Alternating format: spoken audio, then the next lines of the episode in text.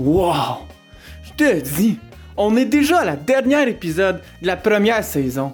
Ça passe bien trop vite. Je sais pas pour vous, mais moi, j'ai aimé tous les épisodes. À chaque fois que je me couchais le soir après avoir écouté les épisodes, j'avais l'impression de me coucher moins nouille. J'avais pas juste l'impression, j'étais moins nouille. Ces conseils qui ont été donnés m'ont été très pratiques. S'il y a bien une chose que tout le monde a remarqué dans la vie, je suis pas mal sûr, c'est qu'à un moment donné, ça arrive à tout humain penser à son propre nombril avant de penser à celui des autres. C'est la vie, ça marche de même. Je sais pas pourquoi, mais c'est comme ça que c'est fait. T'as-tu déjà fait flusher toi par tes amis parce que tu regardais trop ton nombril pis tu, tu regardais pas trop les autres alentours? Ou euh, que toi t'as flushé des amis parce que tu disais coudon, il. Il pense trop à lui-même, j'ai l'impression que je suis là pour ses besoins. La question se pose pareil. C'est quoi la limite entre penser trop à toi-même? Pis pas assez à toi-même? Des fois c'est pas assez, mais on se fait toujours dire pense à toi-même. Mais c'est quoi la limite dans le fond?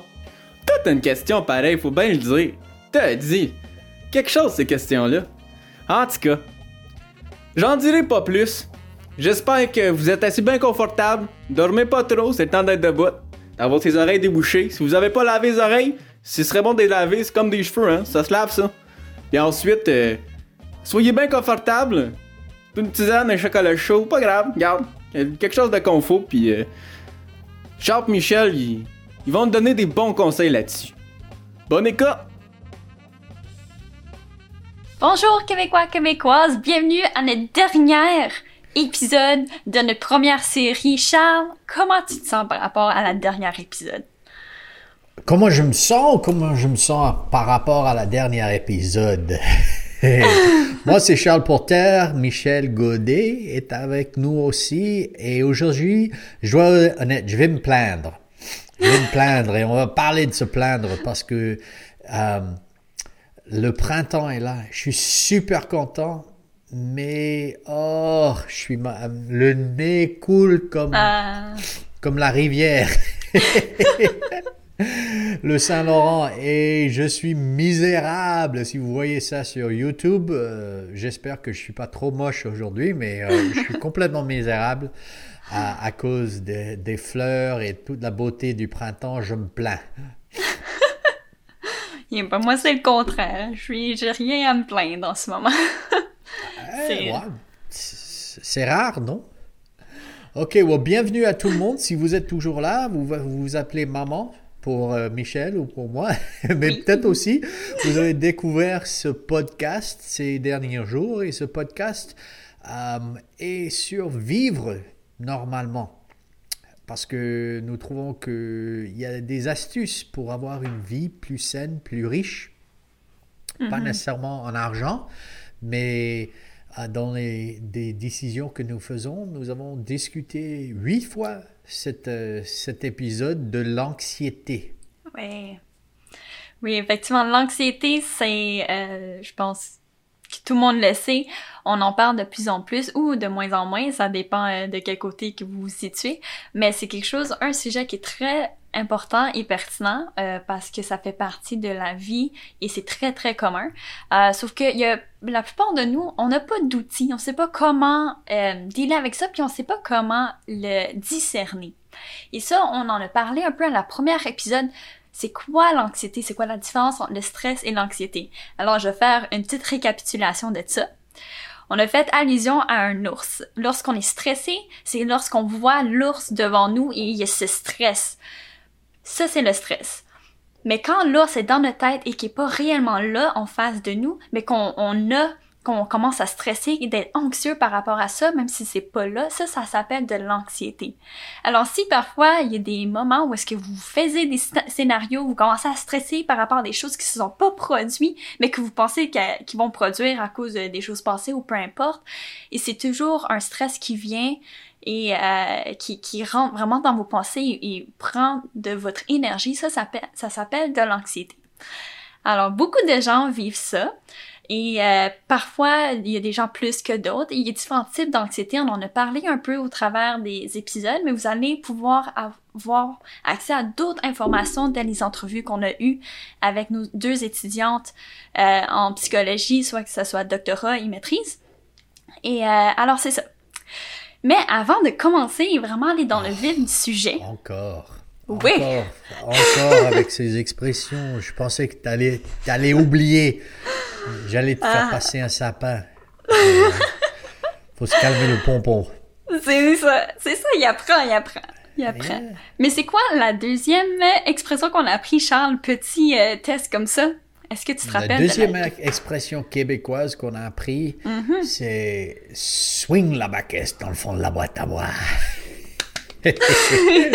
Donc chaque semaine, vous me donnez une expression québécoise Oui.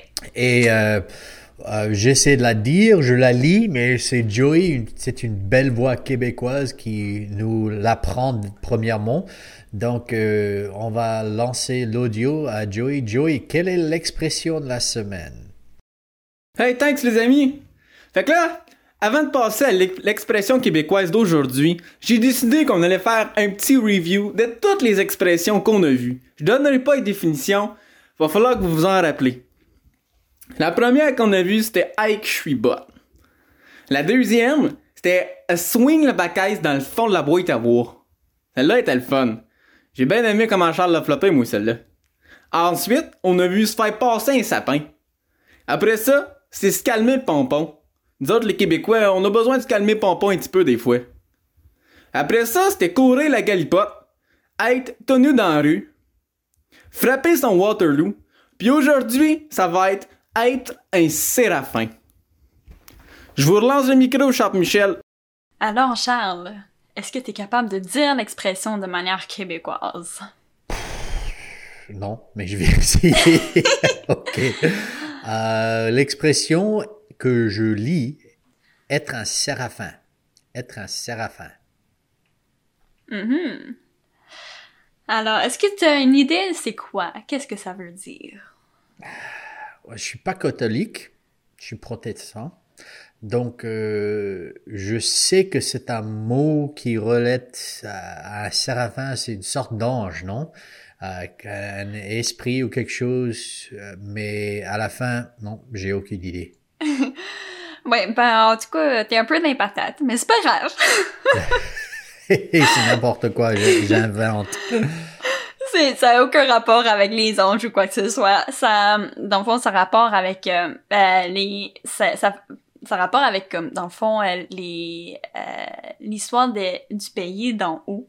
Alors, euh, le Séraphin Poudrier, c'est un des personnages euh, comme étant un maire très attaché à l'argent. Alors si quelqu'un est très attaché à l'argent puis il veut vraiment garder son argent et tout, on va lui dire Hey, euh, fais pas ton séraphin. Huh. OK. OK. Mais tu pourrais dire ça, là, à, Ouais, ouais. euh, euh, Écoute, à quelqu'un. j'en ai une autre. Parce que je pense que peut-être parfois, je suis, ma femme me dirait que je suis un séraphin. Mais j'ai entendu une expression cette semaine. Tu la connais, se faire flusher. hum, ouais. Se faire flusher. Euh, j'ai eu une, euh, une conversation avec quelqu'un cette semaine. C'était pas au sujet de l'argent, mais c'était une discussion philosophique. Il était très euh, convaincu qu'il avait raison. Et c'était... Ah, ok, écoute. Je suis pas ce qu'ils appellent digital native. Donc, c'est pas tous les jours que j'ai...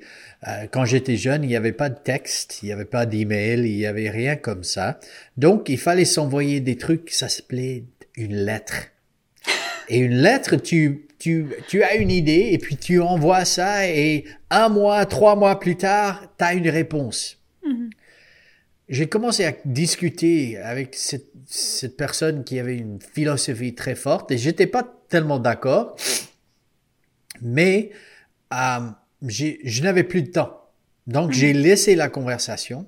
Trois jours plus tard, il m'a écrit, Charles, j'ai de l'anxiété sociale.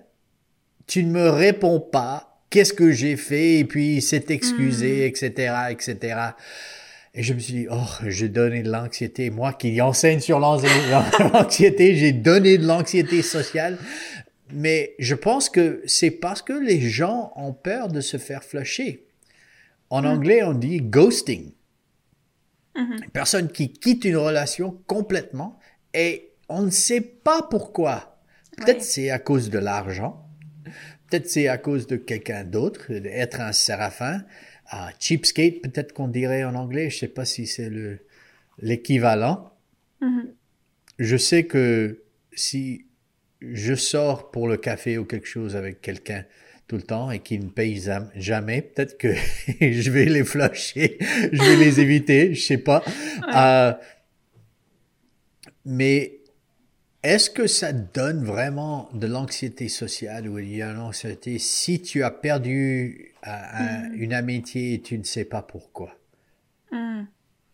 Euh, ouais, je pense que ça dépend vraiment des gens. Euh, moi, je pense que ça m'affecte beaucoup plus, euh, beaucoup moins qu'avant, là. Je veux dire, quand t'es plus jeune, tu tiens beaucoup à tes amis et tout. Fait quand j'avais un ami ou une amie qui disparaissait, puis ça arrivait une couple de fois, c'est, euh, ça, c'est sûr que après tu te poses des questions, puis tu te demandes si tu fait quelque chose de mauvais, si, si, tu puis même l'estime de soi peut descendre à ce moment-là, dépendamment euh, euh, qui t'es et comment que, que t'es faite, là. Mais, euh, mais c'est ça, mais je pense que de nos jours, là, je me, ça me dérange moins, puis je veux dire, ça arrive, puis je me dis, euh, moi, mes amis, en autant que mes amis proches, puis ma famille soit proche de moi, c'est correct, là. je veux dire, on n'a pas besoin de plein d'amis, là. Euh, mais c'est ça. Et j'ai une histoire à dire, c'est tellement embarrassant. Mais à un moment donné, il y avait un jour, euh, en fait, j'avais planifié de sortir avec euh, des amis une journée, et à, un moment donné. Puis là, quand c'est venu le jour, j'ai complètement oublié. Mais complètement oublié. Puis là, mon ami m'appelle, puis dit « Hey, pis t'es-tu prête? » Je suis comme euh, Ouais, pourquoi? » Puis là, est comme « Bon, on s'en va, on, on s'en va, là, tantôt, là. » Je suis comme « Quand ça? » Il dit « Ben, dans 15 minutes. » Je suis comme « Oh.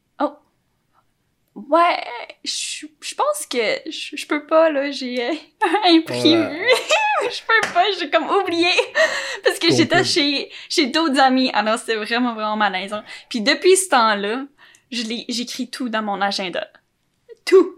Parce que j'oublie. J'oublie les dates de fête, j'oublie euh, les, les, toutes les, mes activités, même comme, ah, tu sais, comme, j'ai besoin de planifier puis l'écrire, sinon, euh, Siri, Siri, je l'adore parce que je lui ai dit marque ça sur mon calendrier parce que sinon je vais perdre tout ça. Mais ma femme Mhm. insiste que ça soit écrit. Nous avons une planche sur le mur et on écrit ça ok. et on a eu des, des belles conversations, disons, parce que c'est moi qui oublie de mettre ça. Euh, je suis exactement comme toi. Euh, En Mhm. effet, on enregistre ça euh, jeudi après-midi à 2 heures. Mais Mhm. à midi 55, quelqu'un m'a écrit Hey, tu es là pour le coaching Donc, je fais du coaching professionnel. Um, on commence en cinq minutes. Je lui dis, oh oui, oui, on commence en cinq minutes. J'avais complètement manqué de noter, donc c'était pas sur mon horaire du tout. Donc ça, ça. n'existait pas, mais ça m'a donné une telle stress pour trois, quatre minutes. Euh, mais lui, euh, ça ne l'a pas influencé du tout. Mhm. Ce qui nous amène à euh, une des premières points de conversation aujourd'hui sur l'anxiété. C'est que l'anxiété est contagieuse. Mhm. Et les, il trouve que les émotions, en effet, sont contagieuses. Et c'était intéressant, on a commencé avec la personne que j'ai fait le coaching. Il a commencé à parler de l'anxiété. Et il m'a dit que euh, il avait écouté quelque chose.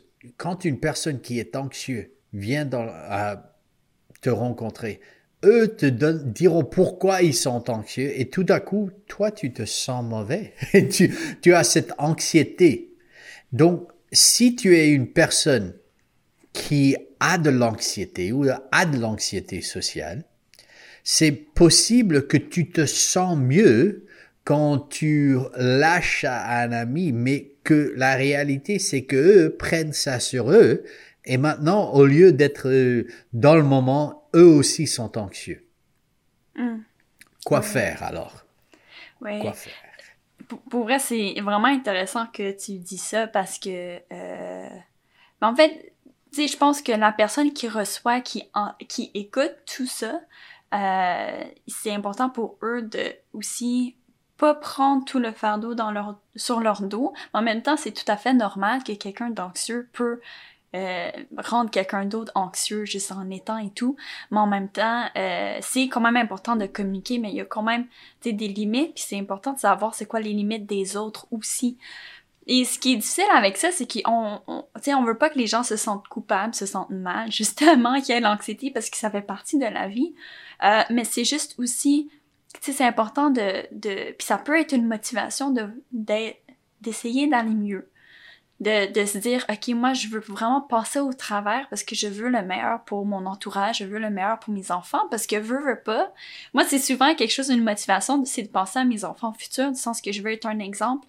Tous les obstacles que je vis, je sais qu'eux vont les vivre sûrement à un moment donné. Et euh, si j'apprends à vraiment surpasser ça et vraiment travailler là-dessus, je vais pouvoir aider mes enfants euh, quand eux ils vivent ces obstacles là c'est un peu euh, en tout cas ça c'est une de mes motivations là. Je sais pas c'est quoi votre motivation à vous. Désolé euh, mais ça ne marchera pas parce que tes enfants t'écouteront pas. Mes enfants ne m'écoutent pas t'écoutes pas tes parents. Non non. Mais c'est une bonne motivation. Non c'est vrai c'est vrai. C'est quelque chose pour apprendre mais il y a quand même un exemple parce qu'il y a des parents qui sont anxieux. Leurs enfants ils ont plus de chances d'être anxieux. Non c'est vrai. c'est c'est ça, c'est prouvé, là. Euh, mais comme des parents qui savent comment gérer l'anxiété, les enfants vont apprendre, je veux pas. Ouais, avec mes enfants, c'est incroyable les, les, discussions que j'ai, que je n'ai jamais eues avec mes parents. Et mes parents sont mm-hmm. super. J'ai des, mes parents sont incroyables. Maman, je t'aime si tu écoutes. euh, mais c'était pas nécessairement une force de discuter des émotions. Mais ce que mm-hmm. j'ai appris, mon père avait un truc s'ils étaient stressés ou anxieux, euh, ils me donnaient un ballon. Viens, on va tirer des, au mm. basket, on va tirer au foot.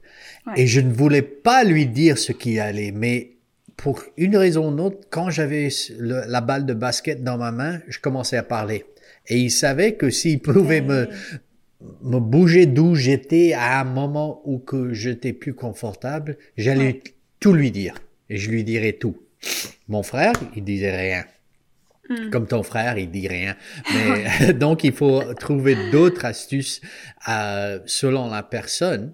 Mm-hmm. Mais au même temps, il y a des gens que euh, quand euh, mon fils, il a 17 ans, mais c'est une personne très intéressante parce qu'au lieu d'être influencé par les émotions des autres, ses émotions sont les plus fortes c'est une personne, la personne le plus calme que tu aies jamais rencontré au monde.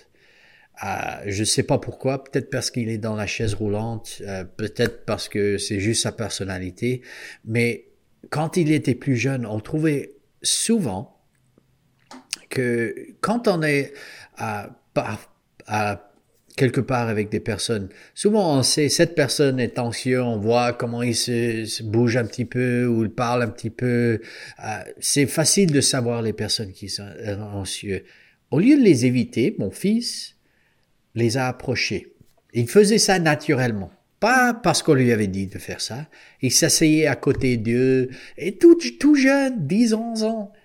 Et tout d'un coup, on voit cette personne qui est anxieuse et leur anxiété a commencé à diminuer, diminuer. Et dans deux, trois minutes, ils étaient calmes comme tout le monde. Et j'ai vu ça se passer de temps, à, beaucoup de fois.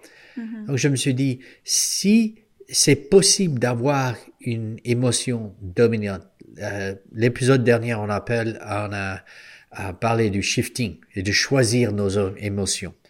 Mais si mes émotions sont contagieuses, ça devrait être possible aussi de choisir l'émotion du moment. Hmm, ouais. On voit des enfants qui essaient de faire ça avec leurs parents parce qu'ils font le clown. Ou ils donnent une blague ou quelque chose. Pourquoi? Parce qu'ils essaient de changer les émotions du moment. Mm-hmm.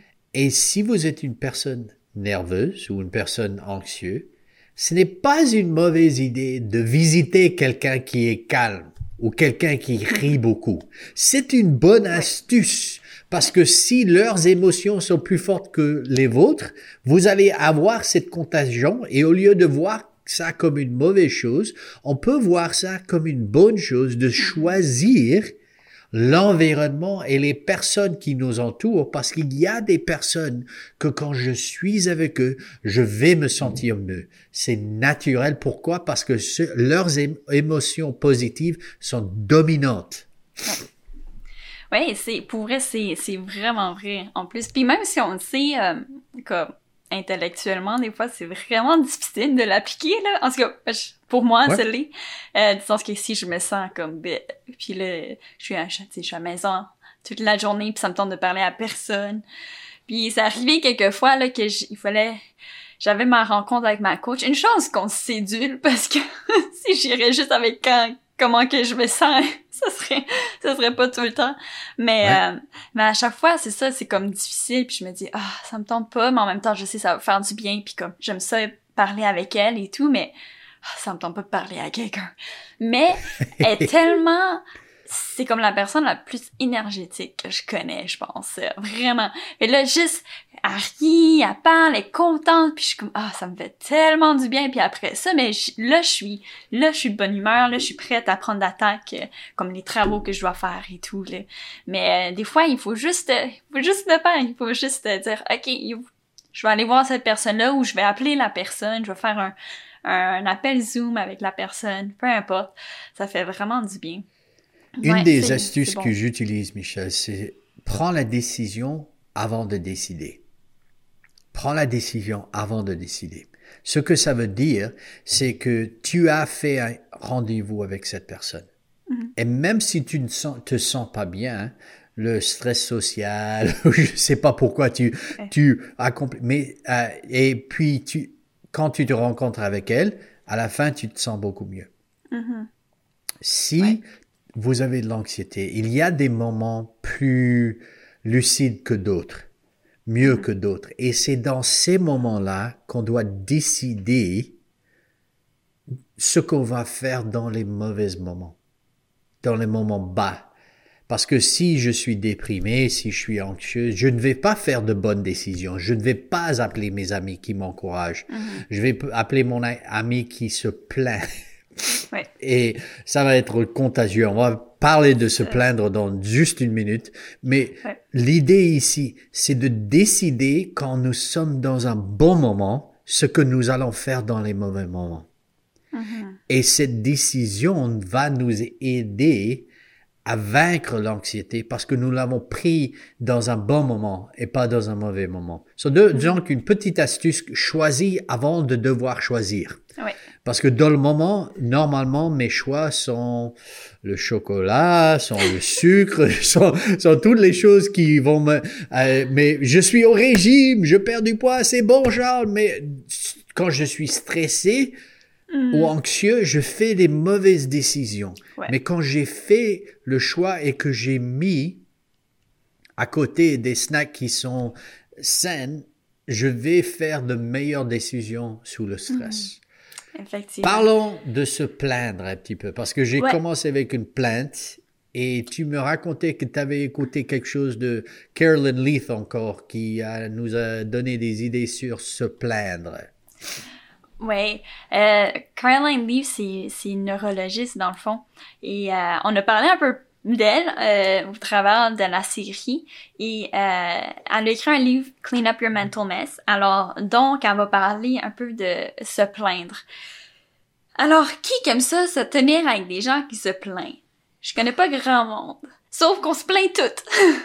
ça, fait partie, ça fait partie de la vie. Quand quelque chose nous stresse, quand quelqu'un nous énerve, quand quelque chose, quelqu'un fait quelque chose qu'on n'aime pas, on va se plaindre. Euh, sauf que dans le fond, elle, ce qu'elle va parler de les effets que ça fait euh, au côté ben, du cerveau, parce qu'elle étudie le cerveau, évidemment.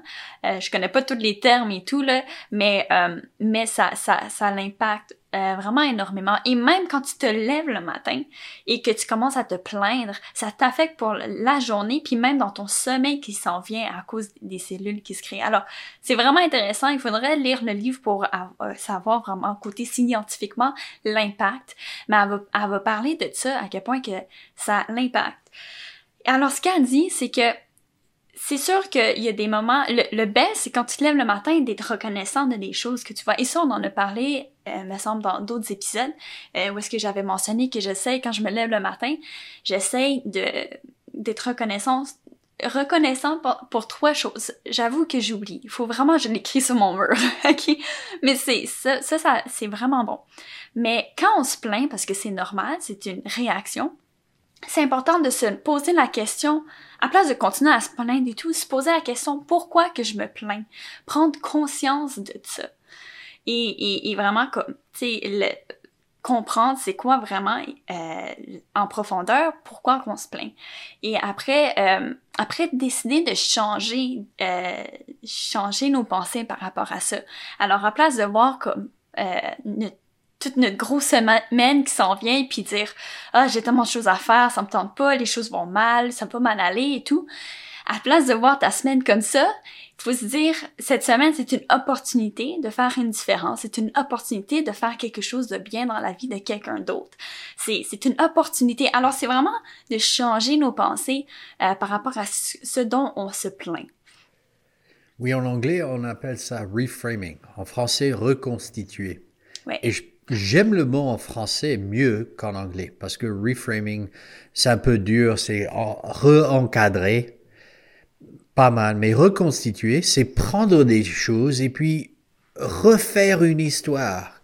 Mm -hmm. On peut prendre les mêmes morceaux. Euh, ma, ma fille, elle a 12 ans, elle vient de finir son premier livre.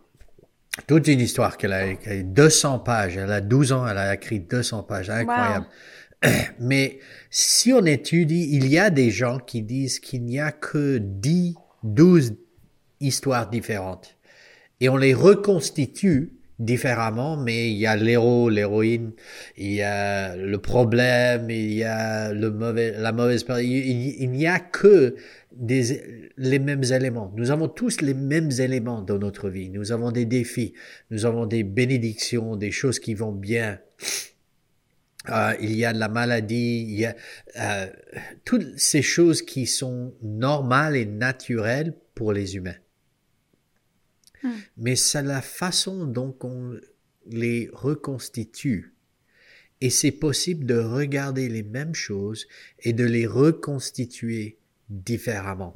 Nos parents ont essayé ça. Oh, tu sais, il faut manger ça. Pourquoi? Parce qu'il y a des enfants dans le tiers-monde qui ne mangent pas. ok, ça ne marche pas. Faites pas ça à vos enfants. ça n'aide pas. Mais ce qu'ils essayaient de faire, c'est de nous faire reconstituer la réalité dans une autre réalité. Et c'est pas un aide de dire, oh, par exemple, aujourd'hui, je suis pas malade. Je suis malade. Pas le Covid. Non, merci. J'ai toujours mon, euh, tous mes sens. Mais c'est à cause du printemps. Mais je peux reconstituer ce qui se passe. Tu sais, oui, j'ai les allergies, mais ça va, dire que je vais voir des fleurs aujourd'hui. Et ça en vaut la peine. Parce que les le monde sans les fleurs serait euh, une grande perte. Donc, ma souffrance d'aujourd'hui est un petit peu, mais je peux être reconnaissant. Je pense que j'ai partagé il y a plusieurs épisodes euh, le petit poème que ma mère avait. Tu peux te plaindre parce que les roses ont des épines ou tu peux te réjouir parce que les épines ont des roses. Mm -hmm. Et il, ouais. il, y a quelque chose vraiment qui se passe quand on est reconnaissant. Ce mot est reconnaître ce qui est bon. Pour ouais. toi, normalement, pourquoi es-tu reconnaissante? Je suis reconnaissante de ben, toutes les opportunités que j'ai, là, pour Puis les gens qui m'entourent. Euh, ce que je sais, c'est que je suis, je suis bien entourée. J'ai une bonne famille, j'ai des bons amis, j'ai des gens qui ont, euh, qui ont pris le temps avec moi puis m'ont fait grandir euh, de bon cœur. Alors ça, je suis vraiment, vraiment reconnaissante. Et juste les opportunités de faire ce que, ce que je fais, là, travailler en architecture, pouvoir étudier, euh, faire le podcast aussi, je suis vraiment reconnaissante. Alors, il y a plein de choses, je sais que ma vie va bien. Là. le problème, c'est pour que les gens qui n'ont pas la vie comme toi, ils te diront, mm -hmm. oh, Michel, tu as une vie qui est, tu as des parents qui t'aiment, mes parents m'aiment pas. Et t'as un travail, j'ai pas de travail. Et puis, le liste est long. OK. Ouais. Que faire? La science, retournons à, à, la science de la recherche parce que je pense que c'est important. Laurie Santos, euh, qui fait le podcast sur euh, euh, le happiness, la joie, elle dit que la science montre plus en plus qu'être, euh, que penser sur les autres nous aide nous-mêmes. Ouais. Ce qu'elle veut dire par ça, c'est parfois je ne pense qu'à ce qui m'influence. Oui, les enfants là-bas, mais moi je dois manger ce, ces haricots au vert, c'est pas bon.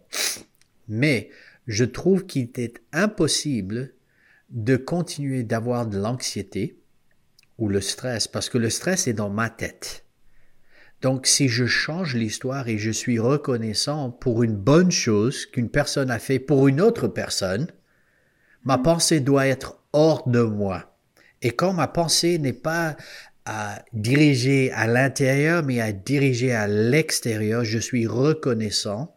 Et puis je peux raconter cette histoire. As-tu entendu l'histoire de la femme qui a donné tout ça pour ça Ou il y a une, une histoire qui euh, de Maman Lillian Thrasher qui a commencé une orphelinage au Caire. Et j'écoute cette histoire, je lis, et tout d'un coup, je suis reconnaissant pour ce qu'elle a fait. Mm -hmm. Pourquoi est-ce que je suis reconnaissant pour qu ce qu'elle a fait? Je sais pas. ça ne m'aide pas, ça ne me change pas, ça n'avait rien pour moi, mais je suis reconnaissant qu'elle a fait une belle chose et tout d'un coup, quand je pense à ce qu'elle a fait et il y a cette reconnaissance qui est en moi pour ce qu'a fait quelqu'un d'autre, mon anxiété s'en va parce que je ne suis pas anxieux quand je suis hors de moi.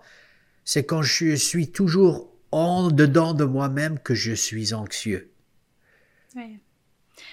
Oui, ouais, c'est vraiment bon. Et moi, je, je dirais même que euh, parce que c'est sûr qu'il y a des fois, il y a des gens qui ont plus de difficultés que d'autres de se comparer.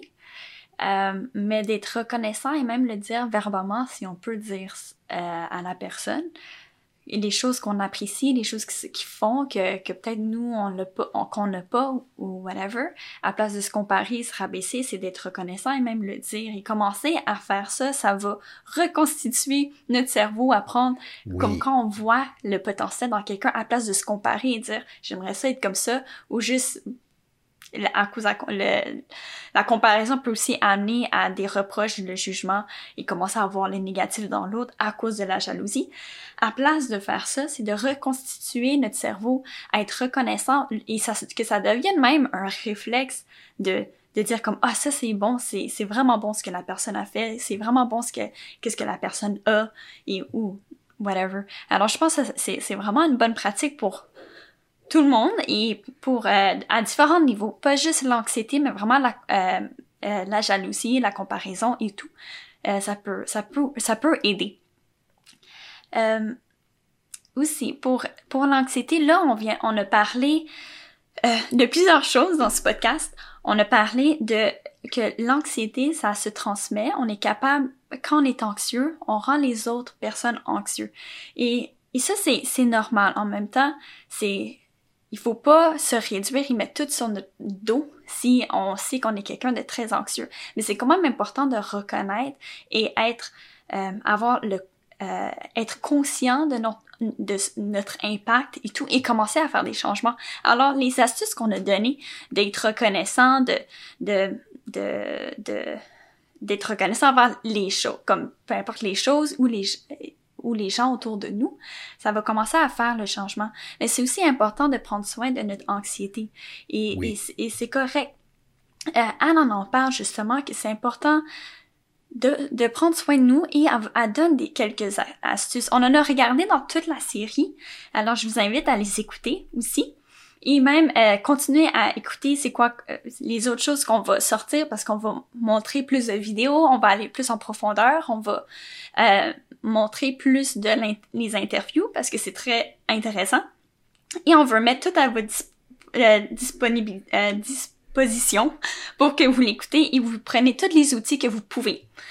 Alors, on va écouter Anne qui va parler de comment prendre soin de nous pour vraiment ben, savoir comment gérer notre anxiété, mais aussi de, de vivre mieux.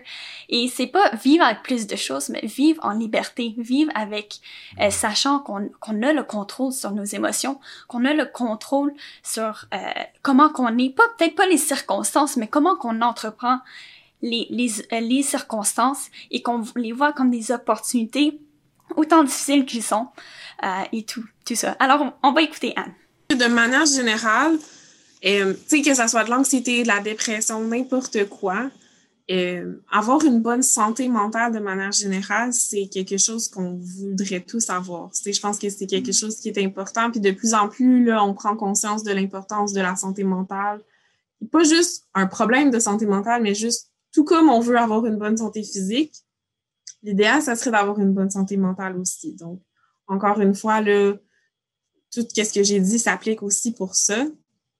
Euh, la méditation pleine conscience aussi, c'est quelque chose qu'on peut utiliser, même si on n'a pas de problème de santé mentale, ça peut être quelque chose qui est vraiment utile juste pour s'aider à se ramener dans le présent, s'aider à prendre le temps pour soi. Euh, c'est important aussi là, de, de faire attention à soi, puis de pas être toujours à la course, de pas être toujours comme en train de faire mille choses, puis de prendre du temps pour soi, prendre du temps pour faire des choses qui sont importantes, puis qui nous font du bien, puis qui nous ressourcent. Hmm. Euh, puis que ça soit pas juste, euh, je vais, euh, je sais pas, là, tu sais, faire quelque chose qui est pas vraiment bon pour nous, là, comme, je sais pas, je vais manger un gâteau au chocolat au complet, ça me donne de la joie, mais c'est pas vraiment bon. Hmm. Pas nécessairement toujours ça, l'idéal, ça peut être, je vais me mettre à la course, ou je vais, tu sais, quelque chose qui va nous apporter du bien-être, puis du bonheur, puis qui est bon pour nous aussi. Puis de, Ouais, trouver ok. comme, de trouver des choses comme ça qui nous font du bien, puis qui sont bien pour nous. Euh, avoir, un bon réseau social, encore une fois, c'est quelque chose qui peut être vraiment utile. Oh, Michel, comme d'habitude, c'est ils sont impressionnants, tes amis, parce qu'ils sont tellement intelligents. Et laissez-moi raffirmer, réaffirmer, euh, mon français me manque, mais euh, je vais me plaindre de, mes allergies pour ça. Mais voir un médecin, c'est pas un symptôme de faiblesse. C'est une simple, un symptôme de force et de courage. Voir un médecin, prendre des médicaments. Euh, je dois t'avouer que l'idée de prendre quelque chose, pour moi, un homme, c'était dur, mais parfois, euh, j'ai lutté avec le déprime. Et j'ai quelque chose que je prends, c'est un, truc naturel, mais je prends ça pour deux, trois jours. Pourquoi? Parce que j'en ai besoin et ça m'aide et je fais cette décision quand je suis dans une bonne place pour que quand je suis dans une mauvaise place, je prends des bonnes décisions. Allez voir un médecin. Faites de l'exercice. Allez à la marche. C'est incroyablement euh, important. Et surtout, surtout, surtout, mes amis, si vous avez des idées de suicide ou des idées de vous faire mal, allez à l'hôpital directement. On n'est pas des conseillers, nous ne sommes pas euh, des professionnels médicaux, mais faites-vous soigner parce que le monde serait pire si vous n'étiez pas là. Et on ne veut que personne, cette, cette, cette chose horrible du suicide, euh, euh, dans un moment lucide, faites la décision d'aller vous faire soigner. C'est tellement, tellement important. Et moi-même, je vois un conseiller euh, assez souvent. Parfois, c'est toutes les semaines, parfois, c'est tous les six mois, mais je vois un conseiller parce qu'il faut parler avec quelqu'un qui est professionnel. Donc, c'est bien de s'entourer avec des amis, c'est bien de s'entourer avec quelqu'un qui rit beaucoup, mais parfois, il y a des choses qu'il faut parler avec un professionnel. Et comme quelqu'un qui est plus âgé que toi, je peux te dire, Michel, que si j'avais commencé à voir un professionnel euh, beaucoup plus avant que je l'ai fait, ma vie aurait être, été beaucoup plus simple. Oui. Oui, moi, je, je suggère vraiment euh, voir des professionnels et tout. Je connais euh, quelques personnes qui vont voir un psychologue et ça les aide vraiment. Euh, moi, personnellement, j'ai euh, j'ai un, un coach, un mentor. Euh, ouais. à un moment donné, j'avais comme deux ou trois coachs pour différents aspects de ma vie. Là. Euh, alors, c'est c'est vraiment euh, avoir parler avec des gens qui ont de l'expérience, euh, même étudier là-dessus, euh, peu importe à quel degré, quel niveau, là, que ce soit un coach, un mentor, un psychologue, mais surtout si vous, si c'est vraiment psychologique, vous, combattez ça, c'est mieux euh, une psychologue. C'est euh, c'est ça comme Charles dit, c'est pas une mauvaise chose, c'est une bonne chose. Euh, Mimi en parle et c'est ça, elle va en parler puis même quoi faire si on n'a pas les moyens de de se payer une consultation. Alors elle, donne tout ça. Elle a fait son doctorat pour devenir euh, psychologue. Alors c'est ça. Là, c'est ça. Moi, je suis en psychologie, donc je prescris pas de médicaments je, comme tu sais, je connais les noms des grands trucs puis tout, là, mais comme je peux pas prescrire de médicaments. Ça, c'est les médecins ou les psychiatres. Par contre, ce qu'on voit dans la recherche, ce qu'on entend, c'est que le, pour quelqu'un qui est en, qui, qui vit comme, là, c'est souvent la dépression qu'on va dire, là, mais quelqu'un qui a comme un, un, épisode, mettons, dépressif majeur, là, où c'est comme assez important, la chose qu'on recommande, c'est de la médication et de la thérapie c'est souvent l'idéal, c'est de prendre et de la médication et de la thérapie parce que la médication, ça t'aide à avoir assez d'énergie pour être efficace dans ta thérapie. C'est comme si la médication, c'est un peu comme une bouée de sauvetage. Puis quand tu l'as, tu peux entendre les instructions de quelqu'un qui te dit comment nager pour te sortir de l'océan. Mais si tu n'as pas ta médication, puis quelqu'un essaie de dire vas-y, nage, bas des pieds, peu importe, tu peux pas parce que tu es en train de te noyer. Tu n'arrives pas à te sortir assez de l'eau pour entendre et pour être capable de le faire. Donc, hmm. la médication, c'est vraiment... Euh, c'est quelque chose qui est à la discrétion des gens. Il y en a qui sont vraiment contre, qui veulent vraiment pas, que pour qui c'est vraiment un problème. Puis, il y en a qui finissent par, euh, être capables d'accepter puis à voir que c'est ça a des bienfaits. Euh, c'est sûr que, selon moi, ça peut être euh, très bénéfique si c'est pris comme il faut, si c'est suivi par un médecin ou un psychiatre, peu importe. Si c'est bien régulé et tout, ça peut vraiment être très utile puis aider quelqu'un à se sortir assez de l'eau pour être capable d'aller chercher l'aide qu'il a besoin. Puis, je pense que, comme tu dis, là, c'est un vraiment bon point. C'est quelque chose qui est très tabou. Euh, les gens vont pas beaucoup en parler, ils vont pas beaucoup le mentionner. Puis, euh, je comprends que c'est comme c'est un sujet qui est pas toujours facile euh, parce que j'ai l'impression que pour beaucoup de gens, c'est comme un peu d'admettre qu'ils sont pas capables d'y arriver par eux-mêmes. Hmm. Euh, mais dans le fond, la médication, tu sais, parce que dans le fond, un trouble de santé mentale, c'est aussi dans ton cerveau. Il y a quelque chose dans ton cerveau qui se fait pas comme il faut. Tu n'as pas assez de neurotransmetteurs, tu en as trop. Il y a quelque chose qui se passe dans ton cerveau où est-ce que tu n'as pas tout ce que tu as besoin. Puis de se dire que tu peux le faire sans, que tu vas y arriver sans rien, sans aide, c'est pas des fois, c'est pas réaliste. C'est comme, par exemple, les gens qui ont un TDAH. Souvent, il faut qu'ils prennent la médication, surtout les enfants, sinon, ils n'y arrivent pas à, fonctionner comme il faut à l'école. Sais, c'est pas quelque chose où est-ce que c'est un choix de comme, est-ce que tu veux ou pas. C'est comme, euh, une de mes, une de mes superviseurs, elle disait que c'est comme si tu dis à un enfant qui a besoin de lunettes, non, fais juste forcer tes yeux plus fort. Tu vas être capable de voir si tu forces plus fort. Tu on, on, dirait pas ça. On dirait, ben non, tu prends tes lunettes, ça va t'aider, puis là, tu vas être capable de lire. Mais c'est la même chose, des fois, pour certaines personnes. Encore là, la médication, ça peut être tu peux forcer autant que tu veux, mais s'il y a quelque chose qui se passe, il y a un, un débalancement au niveau de, de ce que tu as besoin dans ton cerveau, ça peut avoir un impact, tu sais. Puis, hmm. C'est ça. Fait que je pense que c'est de, se rappeler que c'est quelque chose aussi médical. C'est de la même manière que quelqu'un qui a un problème de santé physique, on, on, est, on est à l'aise, on est correct avec le fait que quelqu'un prenne la médication pour un problème de santé physique. De la même manière, on devrait être à l'aise que quelqu'un prenne la médication pour un problème de santé mentale parce que c'est tout aussi important puis ça peut avoir tout autant des conséquences dans la vie de la personne. Au niveau monétaire, premièrement, mais là, ça, c'est pas toujours l'idéal, mais les CLSC sont gratuits. Hmm. Techniquement, si quelqu'un a vraiment besoin d'aide, il peut aller voir son CLSC de son proche de chez lui, puis aller consulter là. Malheureusement, c'est souvent un long temps d'attente, à moins que tu sois vraiment en situation de crise. Donc, des fois, c'est pas facile d'avoir accès à un psychologue là, mais c'est sûr que c'est une possibilité de se faire mettre sur la liste d'attente puis d'éventuellement voir quelqu'un. Pour les questions monétaires aussi, c'est aussi possible de consulter dans des centres euh, universitaires. Donc, par exemple, à l'Université de Montréal, puis je pense à l'UQAM aussi. Ils offrent des services de psychologie que c'est des étudiants. Donc, c'est des gens comme moi qui, qui offrent les services. Puis c'est à prix vraiment, vraiment réduit. Puis ce qui est bien avec ça, c'est que oui, on est des étudiants, mais on est supervisé par quelqu'un, puis on est souvent en équipe. Donc, dans le fond, on est beaucoup à travailler sur un même cas. Donc, ça, Mm. ça permet d'avoir quand même des services de bonne qualité, même si c'est des étudiants. Puis c'est vraiment moins cher. C'est environ 30 par séance. Donc, c'est plus abordable pour beaucoup de gens. Euh, mais encore une fois, des fois c'est trop, puis des fois on n'a juste pas le temps, ou peu importe.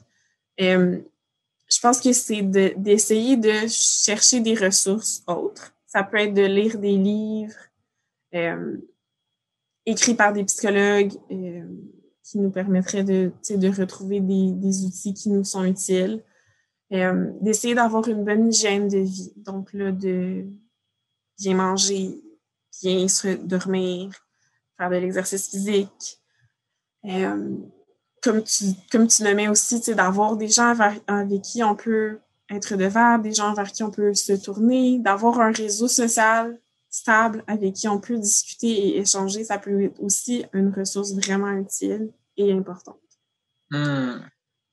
Ouais, je pense que ça serait ça. Puis si on a, si on sent qu'on a vraiment, on va pas bien, mais qu'on n'a pas les moyens, ça peut être aussi d'aller parler avec son médecin, d'aller voir un médecin qui peut nous conseiller des trucs plus concrets ou, ou la médication, peu importe, qui peuvent nous, qui peut nous aider, euh, sans nécessairement que ça soit de la thérapie qui peut être, encore une fois, à plus long terme, puis être plus dispendieux et tout. Alors, merci beaucoup pour euh, rendre cette première série incroyable. On, on a vraiment hâte de continuer et de voir votre face, voir ce que vous écrivez et tout.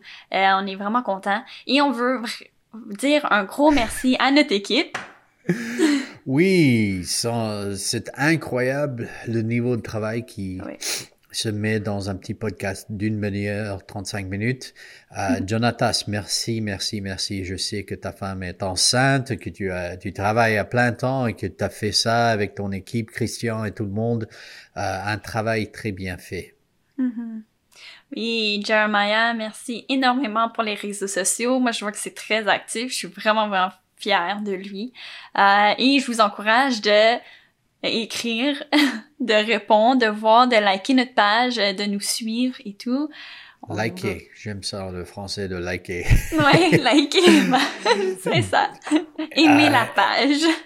Oui, richement, on te remercie pour l'équipe de prière et on va faire un épisode bonus qui sera pour les personnes qui sont intéressées dans les matières spirituelles qui euh, se connectent à l'anxiété.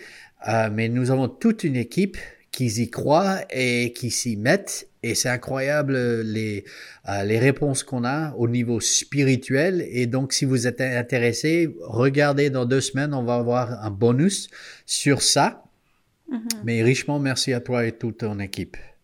Oui, merci Joey qui fait la voix de Crime crime pas. Charles commence à comprendre ce que tu dis, mais en tout cas, il va le réécouter 10, 15 fois, là. Un jour, il va Au comprendre. moins 15. Oui. Alors, merci Et et, merci, bonne Michel. semaine. Merci Michel. Merci. Et à bientôt. Ouais, quelque chose pareil. Quel beau conseil. Moi là, je les vois pas passer les épisodes. On dirait là que c'était un bon bon steak pis j'en ai pas assez. C'est fou hein pareil. En tout cas. Fait que là, euh, ça a l'air que ça a donné l'épisode de la saison. On était bien content de faire une bonne saison sur l'anxiété. 8 épisodes. On a eu bien du fun nous autres à faire ça. Fait que moi euh, je vais vous donner l'épisode qu'on va qu'on a parlé aujourd'hui parce que euh, y a pas d'autres épisodes qui s'en viennent encore. Fait que ce qu'on a vu aujourd'hui c'était être un séraphin. Charles euh, est pas encore québécois, ça l'air 8 épisodes c'était pas assez. Fait que je vous invite je vous invite à, à être alerte parce que il va y avoir une deuxième saison qui va s'en venir bientôt puis vous voulez pas la rater parce que Charles, comme je l'ai dit tantôt, il est pas encore québécois, fait que il faut continuer. À la prochaine!